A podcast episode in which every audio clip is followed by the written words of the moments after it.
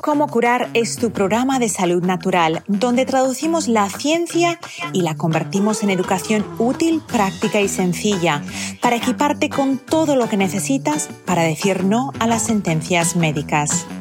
Soy Coco March, tu presentadora.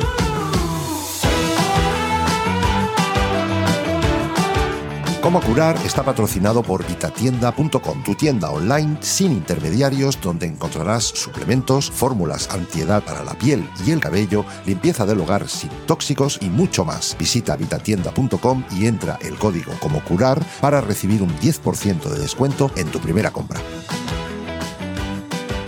¿Disfrutas mi podcast Cómo curar? Ayúdame a ayudar a más personas mediante compartir este episodio con otros.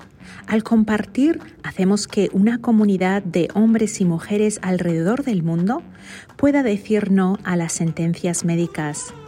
Cientos de miles de vidas se han mejorado y cambiado mediante esa información transformadora. Gracias por ser parte de la comunidad de cómo curar.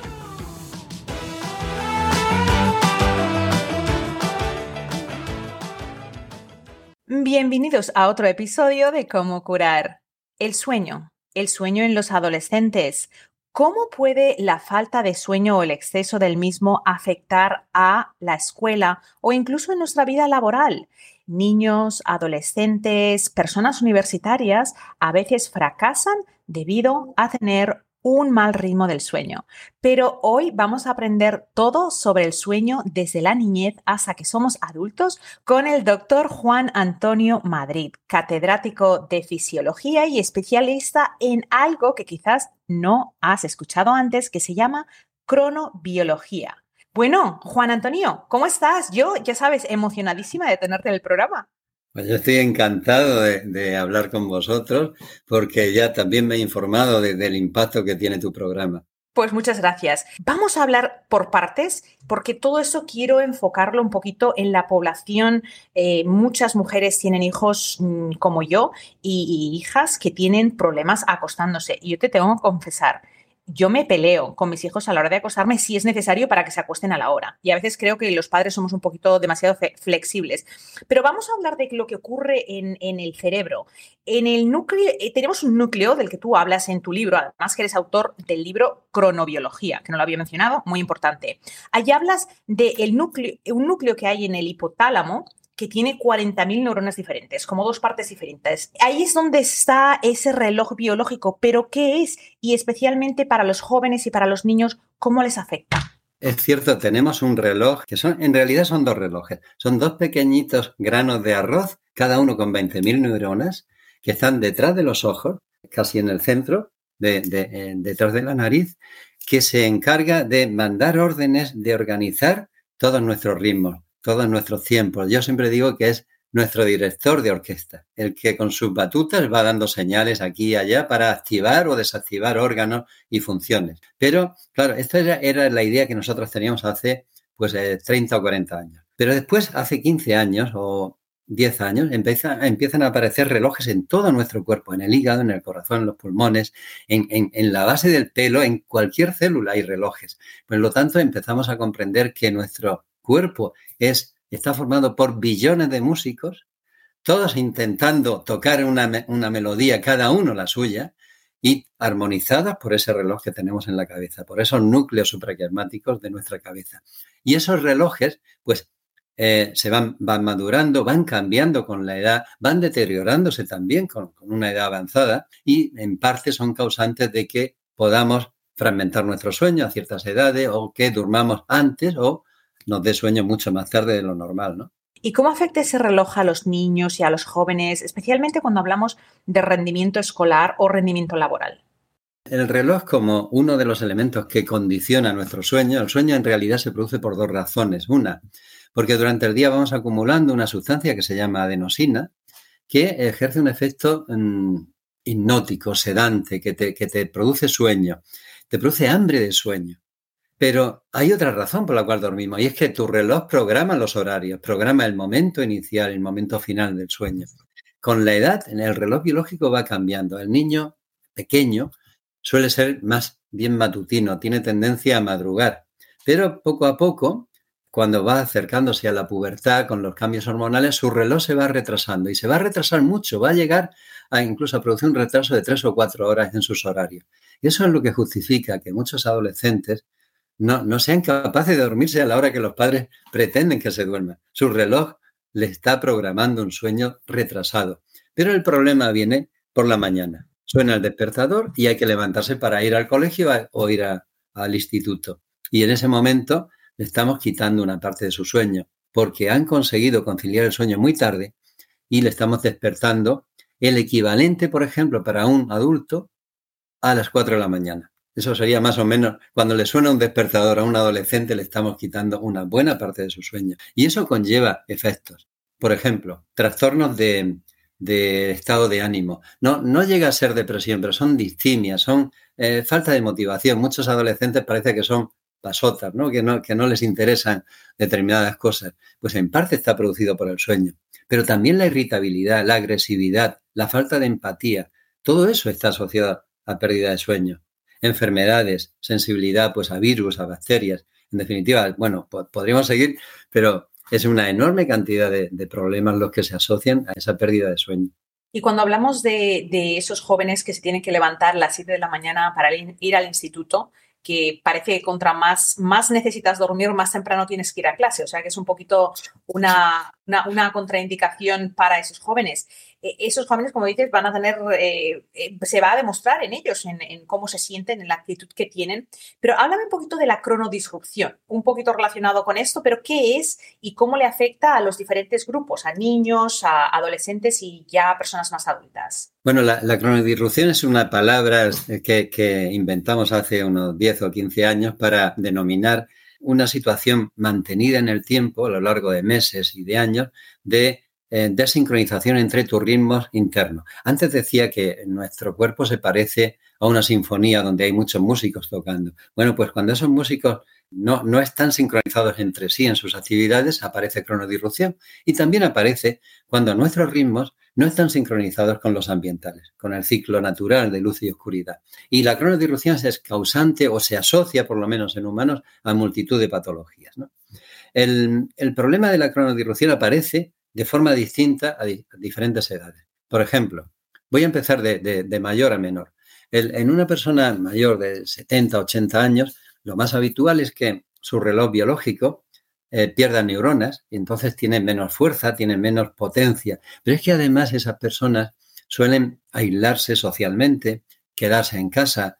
A menudo les molesta la luz porque les deslumbra y entonces establecen un, una, un aislamiento con respecto a nuestros sincronizadores que ponen en hora los relojes que hace que su sueño empiece a fragmentarse. Su sueño se fragmenta por la noche y por el día, en cambio, tienen que dormir, tienen que echar una o dos o tres siestas. Ya cuando vamos a, la, edad adulta, el mayor problema de cronodirrupción lo encontramos asociado al trabajo a turno, a distintos tipos de turno rotatorio, turno de noche fijo. Estamos hablando ya de más de un 20% de la población. Vamos a ir retrocediendo y entonces nos, vamos a, la edad pues, eh, universitaria, eh, adolescencia y niños. ¿Qué suele ocurrir aquí? Pues eh, el, problema que detectamos más prevalente es que su reloj retrasa el inicio del sueño, se van a dormir muy tarde, tienden a despertarse muy tarde, pero eso solo lo hacen los fines de semana. Por ejemplo, aquí en España, pues es normal que un chico se despierte a las 12 o la 1 del mediodía, con lo cual ya no desayuna. Y están haciendo algo que es muy curioso. Cinco días de trabajo, de colegio, tienen un horario con un despertar precoz, con privación de sueño, llega el fin de semana y hacen un horario muy expandido de sueño y están haciendo un jet lag. Completamente, continuamente están cambiando de días de trabajo a fines de semana. Retraso, adelanto, retraso, adelanto. Y eso a lo largo de años. Y eso se llama jet lag social. Y el jet social, pues por ejemplo, está asociado con las peores calificaciones. Cuanto más diferencia existe entre, tu horario de fin de semana y el horario de los días laborables de trabajo, pues las calificaciones son peores, entre otras cosas, ¿no? entre otras medidas que podemos estudiar.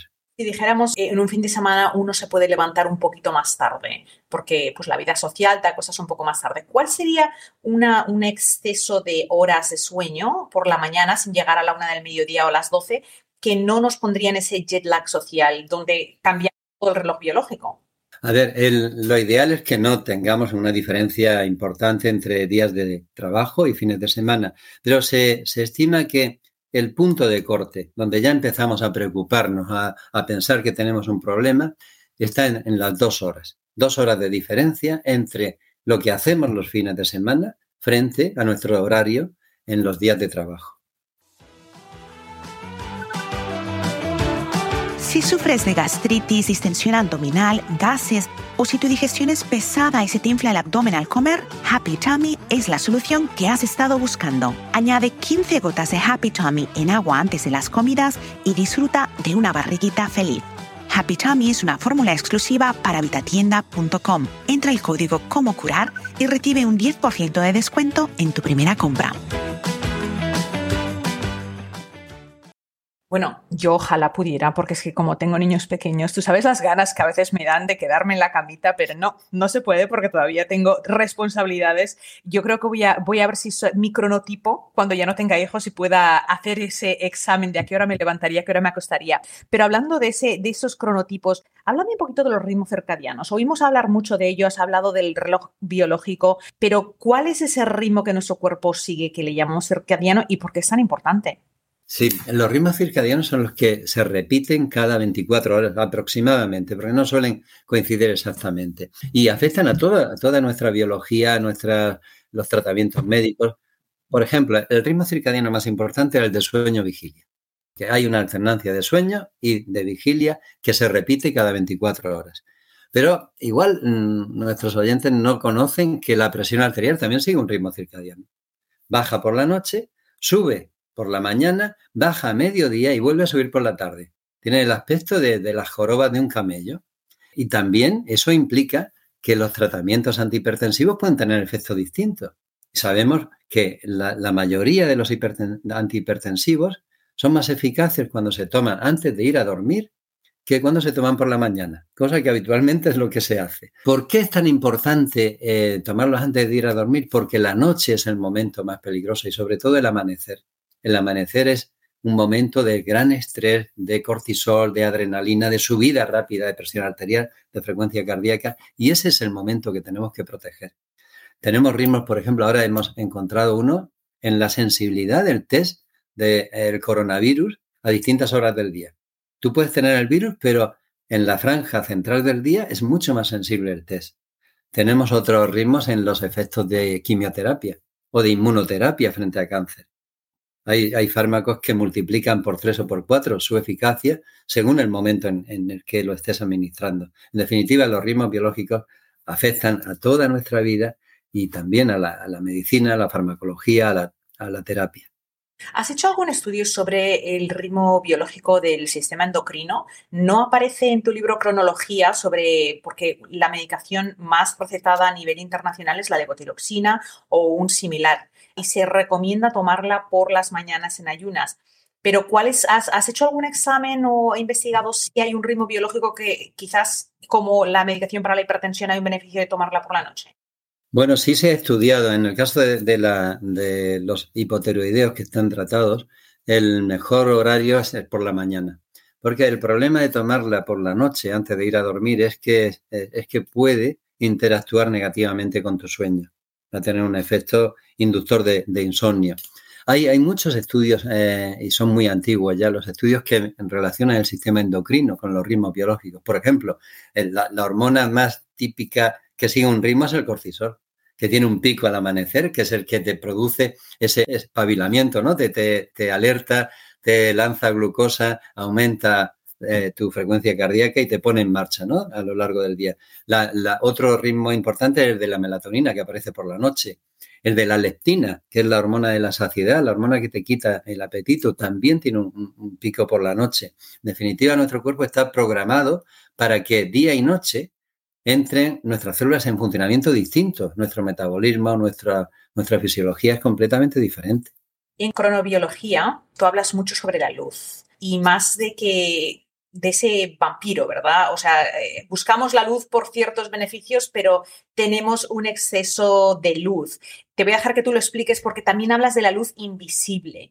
¿Cómo podemos jugar con los tonos de luz para promover el descanso de nuestros hijos? Bien, la luz es, eh, algo mm, en el que nosotros insistimos mucho porque en realidad yo he trabajado en los efectos de la luz, sincronizadores de la luz, desde hace cerca de 30 años. Y claro, te das cuenta que en nuestra sociedad progresivamente lo que vamos haciendo es ir eliminando ese contraste que teníamos antes muy marcado entre la luz de día y la oscuridad de noche. Si, te das cuenta, ahora vivimos en cuevas muy mal iluminadas. En tu caso no, es así porque estoy viendo un fondo magnífico con una luz natural, ¿no? Pero, pero en, la, en la mayoría de las personas nos pasamos muchas horas al día en interiores. Y cuando llega la noche seguimos iluminándolo igual. Hemos perdido ese contraste. Por lo tanto, ¿qué tenemos que hacer? Potenciar la luz durante el día. Y esa luz, la, luz más estimulante es la que es rica en color azul. Y es la luz solar, fundamentalmente. Pero claro, cuando llega la noche, no puedes seguir iluminando tu cocina, tu, tu, cuarto de baño o tu biblioteca con el mismo tipo de luz. Tú tienes que cambiar a una luz cálida, la luz que más se parezca al fuego. El fuego, desde hace 500.000 años que estamos conviviendo con él, no produce ningún daño, ningún retraso en la melatonina, no produce ningún efecto. Sería una, esa luz invisible que mencionabas anteriormente. Nosotros, de hecho, hemos desarrollado una luz invisible. Para, para el reloj biológico, ojo, ¿eh? A ver, la luz invisible eh, parece un contrasentido, porque evidentemente la luz tiene que ser visible porque se, se fabrica para que veamos. Pero en uno de nuestros proyectos de investigación conseguimos, a partir de una mezcla de diodos LED puros, RGB acompañado de un violeta, generar una luz por la noche que no era detectada por el reloj biológico. Y esto es, un, es, un, es fantástico porque tecnológicamente nosotros podemos iluminar ya la noche eliminando esa carga, esa estimulación eh, sobre el reloj y esa inhibición sobre la melatonina, que es nuestra hormona de la noche, nuestra hormona del sueño. ¿Y esa, esa luz invisible la vas a crear en bombillas que podamos poner en nuestras casas? Sí, esa luz invisible estamos haciendo ahora estudios sobre. El problema es que una vez que lo has demostrado en animales de laboratorio, tienes que hacer la traslación a nuestras viviendas, ¿no? Y en ese campo es en el que estamos ahora.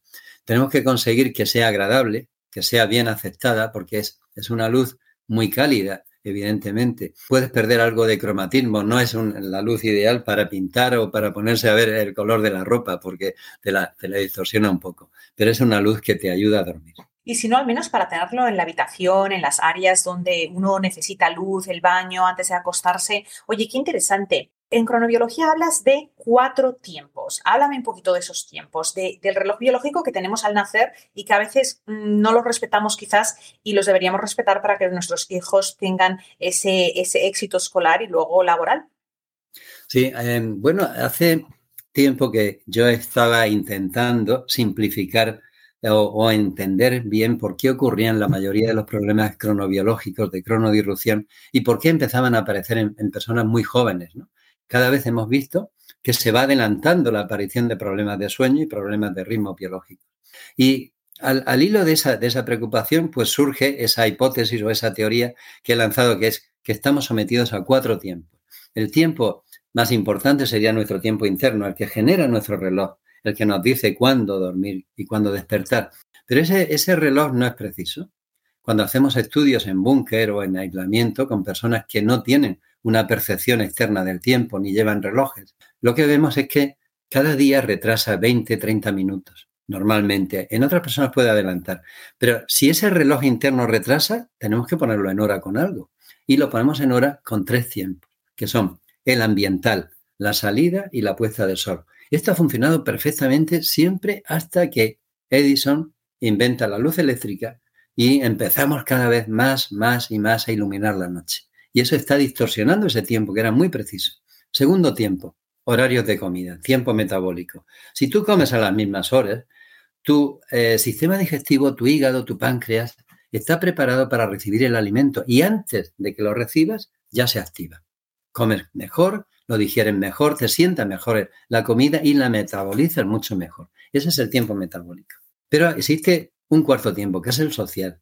El social es, nosotros nos hemos dotado de calendarios Tenemos fines de semana libres, tenemos días de trabajo y de relojes. Y ahí es donde viene el problema. De relojes que te marcan el momento de empezar a trabajar, de ir al colegio, de ir al gimnasio.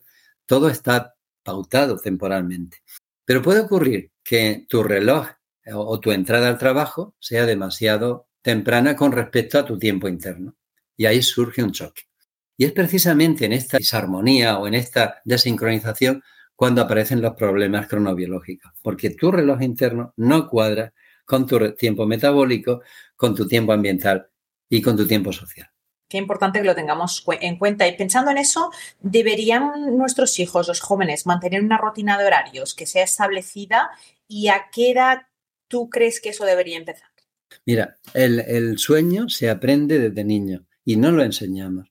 A enseñar paradójicamente ahora parece que tenemos que enseñarlo todo. Tenemos que enseñar a comer, tenemos que enseñar a dormir, algo que era absolutamente espontáneo y natural. A mí me gusta mucho estudiar los, los ritmos de grupos de cazadores recolectores. Por ejemplo, en, en, el Kalahari hay algunas etnias que los San, por ejemplo, que han sido estudiadas en relación con el sueño, y es curioso, no tienen la palabra insomnio en su vocabulario. El sueño es algo natural. Cuando llegan a una edad mayor, también entienden que es natural despertarse en mitad de la noche alguna vez, pero no pasa nada. No les crea ansiedad. Eso es algo absolutamente natural. Pero en nuestra sociedad no. En nuestra sociedad sí que hay que empezar a pautar el sueño. ¿Cuándo? Pues cuanto antes mejor. O sea, a partir de que el niño ha madurado su sistema circadiano, ya tiene dos o tres años, perfectamente en ese momento habría que insistirle en que la regularidad es importante. La regularidad de hábitos es muy importante. Y yo aquí rompo una lanza para todas las mamás que tienen que pelearse con sus hijos como yo me peleo, especialmente cuando son pequeños, porque es lo que ocurre. Pero yo, ¿por qué tengo que acostarme cuando mis compañeros se acuestan más tarde? Yo, ¿por qué tengo que acostarme si mi hermano mayor, que tiene 10 años más que yo, todavía no se acuesta? Pero qué importante que como padres sepamos que tenemos la batuta de la salud de nuestros hijos. Y hablando de esa batuta, sí. de los pilares de salud, ¿cuál tú crees que es el más importante? ¿Tú considerarías que el sueño es uno de los más importantes? A ver, yo quizá por deformación profesional considero que el sueño es de los más importantes o el más importante. De hecho, de los cuatro grandes pilares de la salud, que serían la alimentación, la actividad física, para mí hay otro muy, muy importante, que es el control del estrés y de tu actitud mental, ¿no? El, el cuarto sería el sueño y los ritmos circadianos. Tú puedes pasar más tiempo sin comer, sin beber agua, sin moverte, que sin dormir. O sea, si no duermes una sola noche, empiezan a acumularse depósitos tóxicos entre tus neuronas. Depósitos tóxicos que por una noche no pasa nada, por dos, por diez noches no va a pasar nada. Pero si eso se va eh, acumulando a lo largo de la vida, tú tienes mayor riesgo de que finalmente desarrolles una enfermedad de Alzheimer o una enfermedad de Parkinson con el tiempo. Y hablando de, esa, de esos depósitos, ¿Cuál es el propósito del sueño? Porque por muchos años habíamos pensado, bueno, ¿por qué dormimos? Yo, la verdad, el sueño es, uh, ya dormiré cuando me muera, suelen decir. Pero ¿cuál sí. es la función? ¿Qué es lo que ocurre cuando dormimos? Mira, me acabas de hacer una de las grandes preguntas y no tengo respuesta. Te voy a explicar por qué. Todas las especies animales duermen y duermen a veces jugándose la vida. Hasta el punto, por ejemplo, un vencejo que no para de volar en un año, el vencejo macho puede estar un año volando sin tocar tierra, duerme solo con la mitad de su cerebro, porque tiene que mantener la otra activa por si hay algún problema. Los delfines y muchos cetáceos duermen solo con la mitad del cerebro. Cuando ha descansado una mitad, vuelve, eh, pasa a dormir la otra mitad de su cuerpo. Entonces, es tan importante dormir que todos los animales se juegan la vida ah, durmiendo. Pero en realidad sabemos muchas cosas que ocurren por no dormir, pero en la razón profunda última del sueño quizá todavía está por descubrir. Ahora bien, hace 10 años se descubrió una función del sueño que la he mencionado anteriormente, que es la de limpiar el cerebro. Yo siempre pongo el, el ejemplo, el sueño se parece mucho al taller mecánico. Llegas por la noche, entra tu cuerpo, y una serie de especialistas van limpiando los espacios que hay entre neuronas, eliminando depósitos tóxicos, arreglando tu páncreas, eh, bueno, regenerando tus huesos, tu musculatura, absolutamente todo. Tú tienes que darle tiempo, porque si no tienes tiempo para que esos mecánicos trabajen, cuando salgas por la mañana, vas a salir con algún pequeño defecto. Es decir, me duele algo, me duele el cuello, eh, resulta que tengo un poco de descalcificación en los huesos. Voy a, voy a empezar a notar algo. Y eso a lo largo del tiempo, tú no le vas dejando a tu cuerpo regenerar y al final vas a tener un problema mucho más grave, ¿no? El sentirse ansioso, estresado, las arritmias de corazón, la dificultad a relajarse y a dormir se han vinculado a deficiencia de magnesio. El magnesio es un mineral esencial que nuestro cuerpo no puede crear, se lo tenemos que proporcionar. La falta de magnesio dificulta la absorción de vitamina D3. Por eso, en vitatienda.com tenemos dos opciones de magnesio, Pink Magnesium, por si no te gusta tragar cápsulas en polvo y magnesio en cápsulas en la forma más sencilla de absorber citrato de magnesio. Visita vitatienda.com, entra el código Como Curar y recibe un 10% de descuento en tu primera compra. Entonces sí me has respondido a la pregunta de por qué tenemos que dormir. Es un a ver, de regeneración. Bueno, sabemos, a ver, yo, soy dormilona y si no duermo no doy pie con bola y ya ves que mi trabajo, entrevistar, tengo que estar alerta. Si yo no he dormido bien, mm, no te puedo entrevistar demasiado bien porque no tengo esa habilidad mental. Y tú mencionaste algo relacionado con esa limpieza y creo que te escuché en una entrevista o en tu libro sobre la relación con Parkinson y quizás también demencia por la falta de sueño, no como, o sea, que, son contribuyentes, ¿verdad? Sí, además, eh, eh, estas dos enfermedades neurodegenerativas, en general todas las neurodegenerativas, se retroalimentan con la, con la falta de sueño. Normalmente en Parkinson, que lo hemos estudiado nosotros más directamente, los problemas de sueño son, preceden a los síntomas motores, al temblor o a los síntomas que todo el mundo asocia a una enfermedad de Parkinson. Aparece estreñimiento, aparecen problemas eh, relacionados con el sueño. Cuando esa alteración de sueño empieza a fragmentar el sueño, a romperlo, el daño neuronal que ocurre como consecuencia de que no limpia suficientemente bien en los depósitos de alfa-sinucleína, que son los inductores de Parkinson, pues te va llevando a que la enfermedad vaya desarrollándose más rápidamente. Pero es que la enfermedad cuando se instaura te hace dormir peor. Y es, es absolutamente un círculo vicioso. Duermo peor, enfermo más rápido y sigo durmiendo peor. Ese, eso hay que ponerle un punto, un corte, ¿no? Por eso los hábitos saludables relacionados con actividad física y sobre todo con la luz van muy bien para frenar la enfermedad de Parkinson asegurarnos de que tenemos ese cambio. Cuando hablamos de nuevo, volviendo a los niños, a la televisión, las cosas que activan la mente, niños y adultos, o sea, ya, pero enfocándonos en, los jovencitos, ¿cuánto tiempo deberíamos dejar antes de iniciar eh, a esa rutina de sueño para que ese niño o esa niña pueda descansar bien o ese adolescente. Podemos estar mirando una serie súper divertida a las 10 de la noche y a las 10 y 5, ¡pum!, me pongo a dormir. A ver, eh, nunca me gusta ser rígido porque también depende mucho del contenido y de la forma de, visualizarlo. Por ejemplo, una televisión que está lejos es menos impactante. La televisión además es, un elemento pasivo en el que tú recibes el mensaje, pero tú no, no estás interactuando con ella. Estás recibiendo un mensaje y salvo que sea una serie agresiva, muy excitante, pues a veces incluso te puede relajar, puede formar parte de tus rutinas antes de ir a dormir. Pero el problema surge cuando tú te llevas a la cama un, dispositivo electrónico, te lo colocas ante tus ojos, emitiendo una enorme cantidad de luz azul que no eres consciente de ello. Y además, sobre todo cuando interactúas eh, a través de redes sociales o cuando tú tienes que responder. Porque eso produce además activación cerebral, activación mental, que unido a la luz que le dice a tu reloj biológico, cuidado, es de día, no te duermas, estoy recibiendo luz azul, no, no es el momento de ir a dormir, eso va a retrasar el sueño. Y eso, el efecto va a ser muy, muy, muy potente, ¿no? ¿Cuánto tiempo? Pues depende de la sensibilidad, pero en general los adolescentes deberían de guardar por lo menos una hora o, quizá más de restricción o de, de, eliminación de esos dispositivos antes de ir a dormir. Y empezar tu rutina de sueño. Hay una senda que te lleva al sueño. Por ejemplo, pues a mí me, encanta leer en un libro o si escuchas música, escuchas alguna noticia de la radio, pues eso te va llevando poco a poco. O te das, hay personas que se dan un baño o una ducha antes de, dormir, Pues perfecto, ¿no? Hacer algo que le diga a tu cerebro, voy cumpliendo los pasos para ir a dormir. Lo que no puede ser es lo que tú decías, llegan las 10 y estoy al 100% súper activo y quiero a, las 10 y 5 que mi cerebro haga pluf, se, apague y empiece a dormir. Y hay un problema que, que no quiero dejar de mencionar y es que muchos adolescentes que hacen deporte, y me parece que es lo mejor que se puede hacer también en estas edades, tienen un problema y es que igual que le ponen el horario de entrada muy pronto, los horarios de entrenamiento suelen ser muy tardíos porque son los niños pequeños los que ocupan las primeras horas de la tarde. Por ejemplo, he tenido hijos que han entrenado y, entrenan en una pista con una enorme iluminación, llegan a casa a las 10 de la noche con el cerebro ah, completamente activado, los músculos inflamados, no han cenado todavía y eso genera también un problema de que no pueden dormir.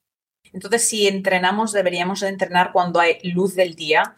Eh, yo sé que en España, debido a, la, a, donde estáis, por la mañana en el invierno el sol sale tardísimo. O sea, yo estuve en España recientemente durante el invierno y, y yo me acostumbro a levantar a las 6 de la mañana y yo me levanto a las 6 y yo me senté allí esperando con mi café y mirando, digo, pero ¿dónde está el sol? Y al final bueno, ¿cuándo, es, ¿cuándo sale el sol? Y ponía las 8 y 10 y yo dije, pero Dios mío, ¿dónde estoy? Claro, eh, es que depende de dónde estés, el sol sale más temprano y se pone más temprano o más tarde. Estás diciendo es que deberíamos no tener esas exposiciones, no estar exageradamente estimulados. Yo imagino que eso también tiene que ver con el trabajo. Si una persona hoy en día que todos estamos tan remotos que podemos abrir el ordenador y nos ponemos a responder correos antes de irnos a dormir, a no ser que sea un correo que todo está bien en la oficina, quizás puede alterarnos, ¿verdad? y afectar al sueño creo que en España tenemos un problema adicional, un problema que a lo mejor no compartir vosotros. Porque mm, ahora mismo, este fin de semana, vamos a cambiar la hora nuestra dos horas con respecto a la solar. Es decir, la hora que yo voy a tener en España es equivalente a la que tengo muy al este, en, Berlín, en, Praga, en ciudades que están muy al este en Europa donde el sol sale mucho antes. Aquí sale muy tarde. De hecho, con este cambio horario podemos conseguir que en Galicia el sol salga a las nueve o nueve y media de la mañana. O sea, ahora con el horario de, cambio de horario, ¿a qué, hora, a, qué, hora, le saldrá el sol? Sí, ahora con este cambio horario yo me voy a levantar a las 7 en la oscuridad total. No, ¿de verdad? Sí, sí, cierto. Claro. ¿A qué, hora, sale el sol en verano? Bueno, en verano va adelantándose y hay un momento en que podrá ya salir a las 7 o, seis y media en Murcia. En, el oeste de España se notría pues a las siete y media de la mañana. Eso en el centro del verano. Pero en este momento que se va a hacer el cambio horario, es un cambio que es eh, muy, muy, muy duro porque volvemos a levantarnos de noche. Y nuestro cerebro está programado para despertar al amanecer o después del amanecer, pero nunca antes. Antes del amanecer es algo antinatural. En cambio, estamos preparados para ir a dormir no cuando anochece, sino unas horas después de anochecer. Por ejemplo, en las tribus de cazadores recolectores lo que hacen es que encienden un fuego, socializan alrededor del fuego y al cabo de dos o tres horas de la puesta de sol se van a dormir, cada uno cuando tenga sueño. Pero se despiertan al amanecer, se despiertan con los cambios de temperatura y los cambios de luz. Y eso aquí es muy difícil. Evidentemente un adolescente que tiene un retraso en su reloj, si encima le estamos metiendo mucha luz por la noche y le estamos quitando la luz de la mañana, que es la luz que te alerta, que te, que te espabila por la mañana, pues estamos consiguiendo que todos vayan a clase dormidos.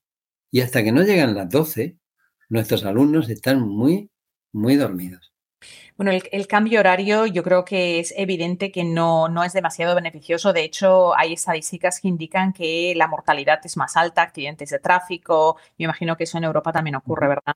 Sí, sí, absolutamente. Este cambio horario, por ejemplo, al día siguiente, a los dos o tres días, se asocia a un mayor riesgo de infarto cardiovascular. Tenemos problemas de accidentes de tráfico, porque todo lo que sea cambiar, aunque sea una hora, parece que no es nada, es una tontería, pero cambia tu, riesgo y a nivel de grandes cifras, cuando hacemos las grandes estadísticas, pues aparecen estos problemas. ¿A, qué hora, ¿En qué horario debería estar España para estar en un horario circadiano de sol? Pues eh, nosotros, em, España lleva casi 80 años viviendo con un horario muy diferente al que le corresponde. Nosotros deberíamos tener un horario parecido o igual al de Portugal, y al del Reino Unido. Estamos en la línea. Sin embargo, pues eso, eh, adoptamos en la época del general Franco, en la dictadura, se adoptó el mismo horario que tenía el régimen nazi, que tenían en Alemania. Y eh, de alguna manera era para congraciarse con, Alemania. Pues a partir de ese momento ya no se volvió a cambiar. No, no volvimos al horario que teníamos inicialmente y siempre hemos seguido con este horario. Claro, las personas aquí en España se acostumbran también a salir muy tarde, a cenar muy tarde, a acostarse muy tarde, pero luego se tienen que levantar temprano. Y ahí está el problema. Exacto. Vamos a hablar de algunos, ah, algunas ayudas para el sueño. Se están haciendo estudios sobre el uso del triptófano, un aminoácido, como estabilizador y precursor del sueño. ¿Crees que es algo prometedor? ¿Nos puede ayudar a tomar triptófano antes de acostarnos? A ver, el, triptófano es un precursor de la melatonina. Bueno, en, realidad tiene dos moléculas que son estrellas en, en, la ruta biosintética. Cuando tú tomas triptófano, lo primero que ocurre es que puedes producir más serotonina. La serotonina durante el día es, es antidepresiva, pero esa misma serotonina llega a la noche y se transforma en melatonina, que es la hormona que te va a hacer dormir, la hormona del sueño y la hormona del ayuno. Entonces, el triptófano puede ser un buen complemento especialmente en aquellas personas que tengan déficit de tristófano. Si eso pues lo unimos con melatonina, pues sería un cóctel pues ideal, un cóctel magnífico. Bueno, yo estaba hablando antes de lo que yo llamo la bomba del sueño, que yo tomo antes que tomo magnesio, triptófano y melatonina y, me ayuda muchísimo porque no todo el mundo es igual, pero personas que son, tienen una mente muy activa necesitamos relajarla y a mí, para mí es remedio perfecto y para mucha gente yo creo que también. ¿Tú crees que, hablando otra vez de los jóvenes de edad escolar, ¿Tú crees que la luz podría ser un antidepresivo para ellos? Porque estabas mencionando que hay más trastornos de depresión en la época de invierno con los cambios de horas. ¿Podría ser la luz un antidepresivo que no le estamos valorando, no le estamos dando el valor que merece? La luz es realmente un antidepresivo. En, Europa, en, la zona norte, en países nórdicos, existe un tipo de depresión que se llama depresión estacional, que es eh, un trastorno ligado al otoño, al otoño y al invierno cuando el tiempo de, exposición a la luz se reduce sensiblemente, pues aparece en un porcentaje de la población alto, pues un trastorno depresivo.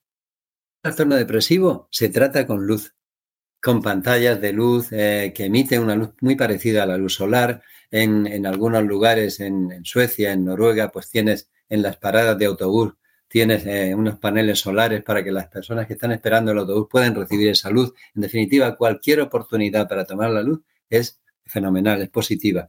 La luz en este sentido es antidepresiva y además produce un reequilibrio de los neurotransmisores.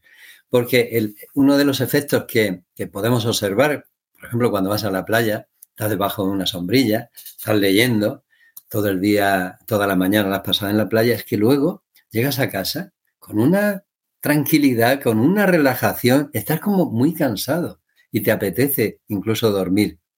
Claro, mucha gente piensa, es que he estado en, la playa. Pero contra, si no has nadado, si, si, simplemente estabas leyendo un libro, no estás cansado. En realidad es el efecto de la luz, el efecto de la luz que estamos perdiendo porque casi nunca tomamos luz natural.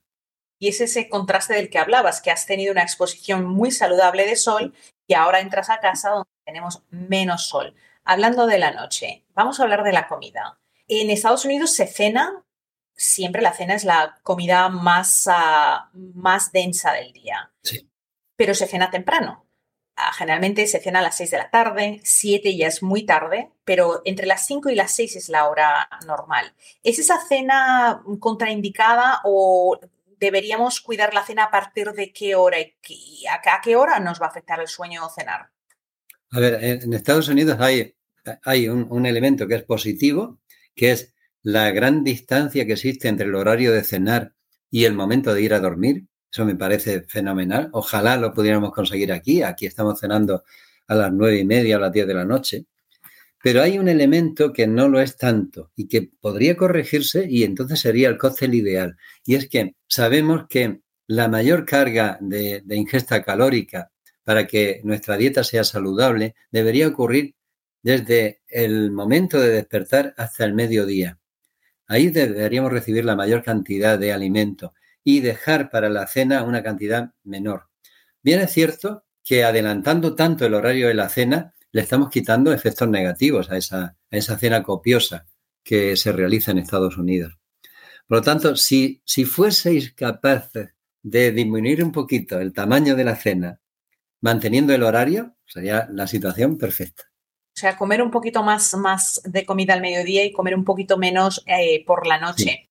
Pero ya para la gente que nos escucha de otros países como España, donde tenemos muchos seguidores, y países latinoamericanos, ¿tú recomiendas que no nos acostemos? ¿Qué, qué distancia de tiempo vamos a esperar entre el fin de esa cena y el inicio de esa, esa rutina que tenemos para ir a dormir?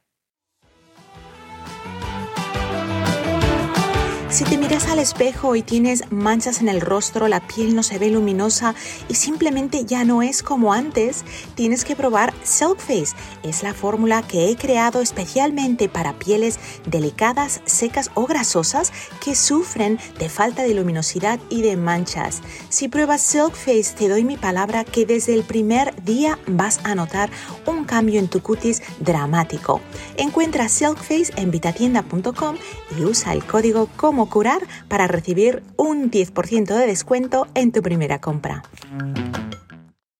Pues eh, aquí proponemos siempre las, dos horas de mínima distancia entre la cena y el momento de ir a dormir, de iniciar la rutina del sueño. Claro, eh, cuando yo expongo esa, esa cifra, pues mucha gente piensa que es, que es muy exagerada, dos horas, porque muchas personas cenan y poco después de cenar se van a dormir, ¿no? Evidentemente, dos horas sería el mínimo. ¿Por qué insistir en que la cena debe separarse de la noche, debe separarse del momento del sueño? Porque todos los estudios que realizamos nos indican que, eh, primero, el vaciamiento del estómago, la motilidad, el tránsito intestinal se enlentece enormemente cuando llega la noche. Pero es que además, cuando tú ingieres azúcares o carbohidratos simples de liberación eh, rápida de azúcar, si esos carbohidratos los estás ingiriendo junto con la secreción interna de melatonina que está ocurriendo básicamente una o dos horas antes de ir a dormir, se produce un, choque, un efecto negativo. Tu melatonina, y esto no lo sabe casi nadie, no solo es la hormona del sueño, es la hormona del ayuno. Y lo que te ayuda es que va a mantener tus niveles de glucosa estables durante la noche sin que tengas hipoglucemia. Las hipoglucemias son muy peligrosas y evidentemente si estás 12 horas sin comer podrías tener hipoglucemia. ¿Qué hace la, melatonina? Pues que evita que se produzcan caídas en la glucosa, que aumenta la resistencia a la insulina, que mantiene la glucosa más alta. Pero eso es un efecto negativo si tú tomas pasteles o tomas una bebida azucarada antes de dormir y ya tienes melatonina o has tomado comprimidos con melatonina, se produce un disparo de la glucosa durante la noche. Y aquí en España tenemos un problema porque la melatonina se toma básicamente poco después de la cena. En Estados Unidos no. Claro, o sea, estamos hablando del suplemento de melatonina. Eh, cuando estamos creando ese distanciamiento entre la cena y la primera comida del día, realmente estamos hablando de lo que ahora se conoce como el ayuno intermitente, que se ha hecho popular eh, después del premio Nobel en el 2016 por lo que ocurre con las células a nivel autofagia para renovación celular. Cuando hablamos de ese, de, eh, esperar, es, o sea, de comer y acostarnos dos o tres horas después, ¿aplicaría eso también a los niños? Yo sí lo aplicaría a los niños. Eh, bueno, igual em, no tan eh, estricto, tan exagerado como en los adultos, pero sí que se podría aplicar. Ellos podrían tomar un tentempié, podrían tomar algo antes de ir a dormir, pero mm, bueno, pues un vaso de leche, un yogur, algún producto, pero en poca cantidad. En las personas adultas, los mayores sin problemas metabólicos, en un tiempo de ayuno de 12 horas, de 13 o 14 horas sería lo ideal. En ese sentido, en cronobiología estamos completamente de acuerdo con lo que propone el ayuno intermitente.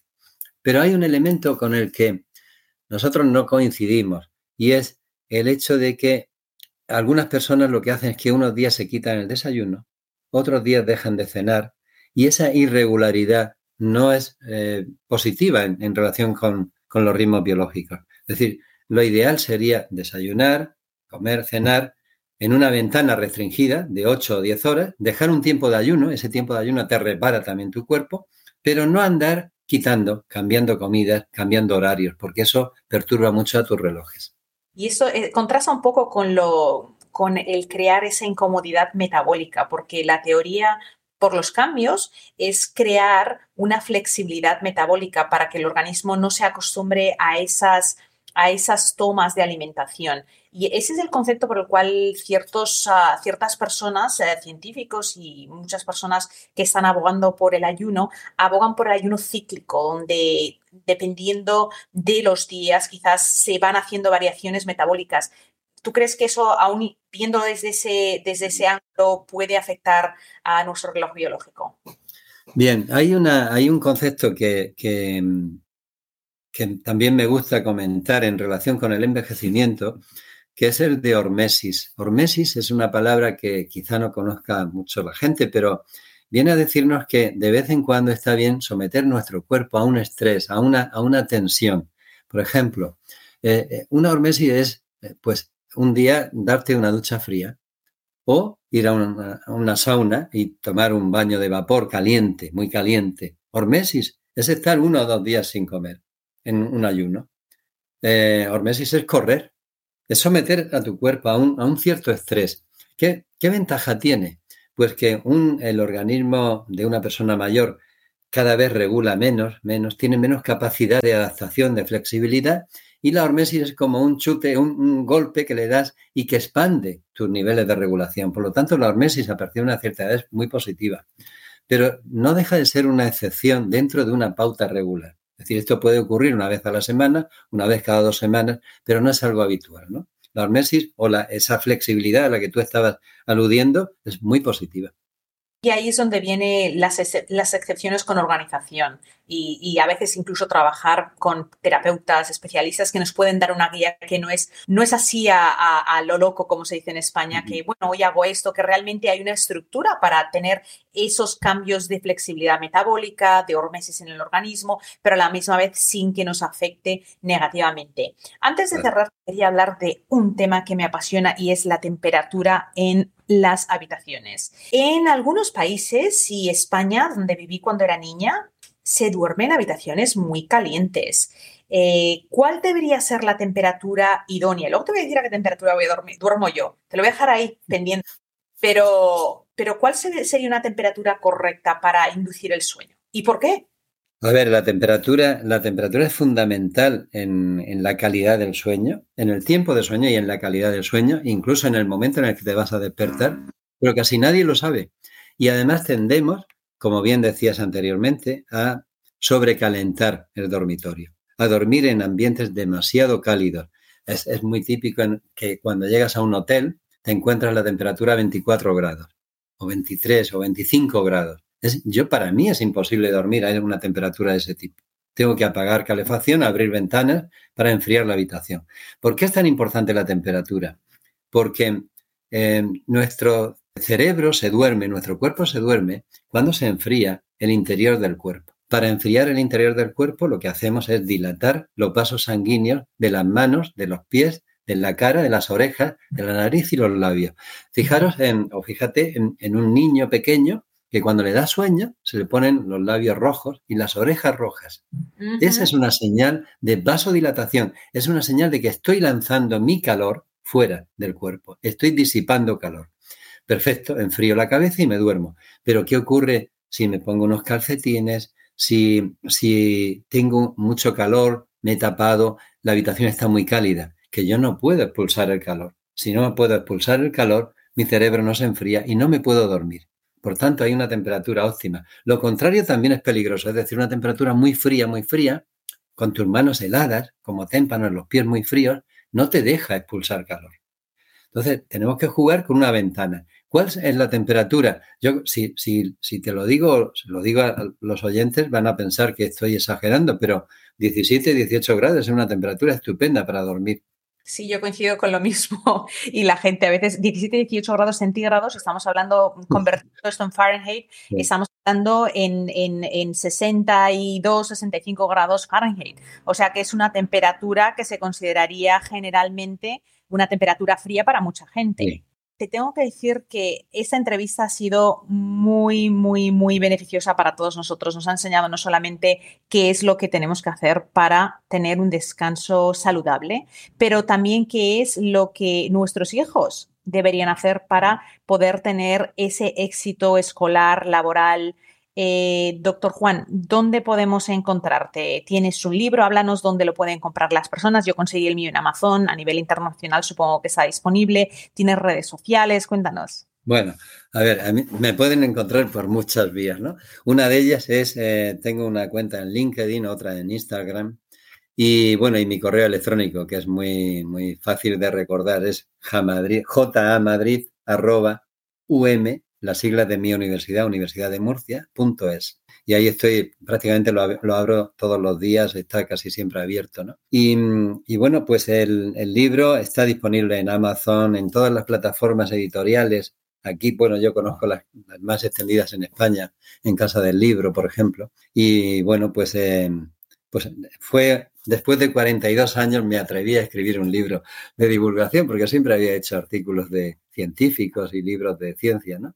Pero eh, me apetecía mucho tratar de, de explicar cosas que hemos aprendido en el laboratorio para que otras personas lo puedan aprovechar pues es un libro que lo recomiendo. Además, lo que me, encanta de ese libro es que es muy fácil de entender para una persona que no tenga un lingo científico. Está muy bien explicado, es muy sencillo, pero a la misma vez es muy científico, o sea que nos dan esas pautas basadas en evidencia. A doctor Juan Madrid, qué placer, Juan Antonio Madrid. Muchas gracias por estar aquí. Espero tenerte en el programa en un futuro cercano de nuevo. Pues yo he estado encantado de, realizar esta entrevista y, y espero que nos volvamos a ver pronto. Claro que sí. ¿Disfrutas mi podcast Cómo curar? Ayúdame a ayudar a más personas mediante compartir este episodio con otros.